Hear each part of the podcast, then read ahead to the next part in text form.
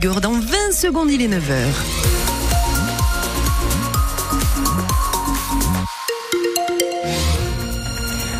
Soleil arrive par euh, l'est, mais sur l'ouest du Béarn, il faudra attendre, faudra attendre un petit peu, peut-être même quelques jours. Les températures atteignent 10 à 13 degrés dans les plaines et vallées. En montagne, on est entre 0 et 8 degrés. Là, dès 9h, notre invitée dans à votre service, c'est Stéphanie Cantou-Carrère. Elle est dermatologue. Vous allez pouvoir lui poser toutes vos questions et surtout, elle va nous donner ses meilleurs conseils de prévention contre le cancer de la peau et ses meilleurs conseils pour skier en toute sécurité. Protégeons notre peau et vous témoignez bien sûr sur des mésaventures que vous avez eues avec le soleil au 05 59 98 09 09 et sur la page Facebook de France Bleu Béarn Bigorre. Tout de suite, on s'informe avec Fleur Catala.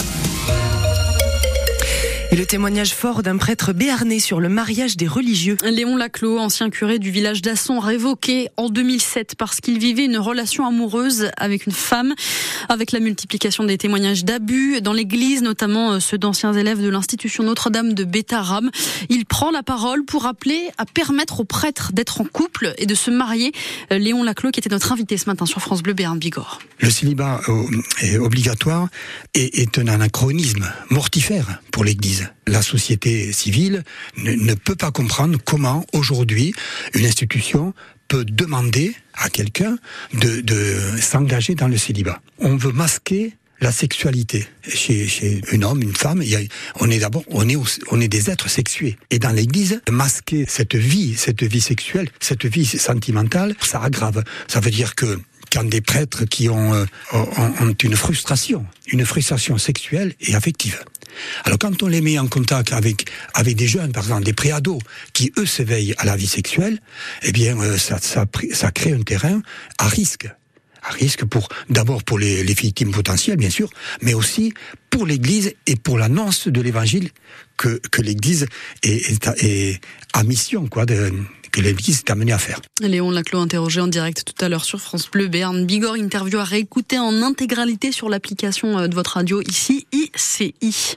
Un non-lieu prononcé dans l'affaire d'une directrice d'école privée à Jurançon, accusée euh, de viol sur des élèves. Une enquête avait été ouverte après des signalements de parents d'enfants de maternelle. Cette femme d'une cinquantaine d'années avait été mise en examen en 2021, mais après trois ans d'investigation, elle a finalement été innocentée. Les plaignants dans cette affaire, eux, font appel de cette décision. Et puis une plainte déposée par les parents d'une jeune fille qui redoute avoir été piquée durant une soirée. C'était au bal de Bois-Bezin en Béarn ce week-end. Les premières analyses n'ont pas révélé de traces de VIH ou d'hépatite B. Des analyses plus poussées doivent avoir lieu. Le maire parle de faits regrettables, décevants. Ça n'était jamais arrivé lors des fêtes de la commune. La pagaille sur les routes de montagne en Béarn et en Bigorre à cause de la neige. Et oui, la circulation est parfois très compliquée sur certains reliefs. Il faut dire qu'il est tombé 70 cm de neige depuis avant-hier soir en altitude Attention, il y a des routes encore fermées, la RN 134 vers le col du Somport.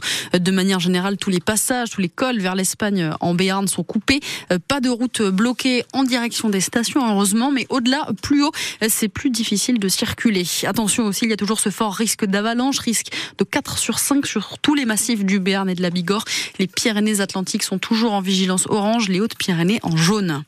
Le Sénat se penche à partir d'aujourd'hui sur la constitutionnalisation du droit à l'avortement. Faut-il inscrire ou non ce droit dans la Constitution?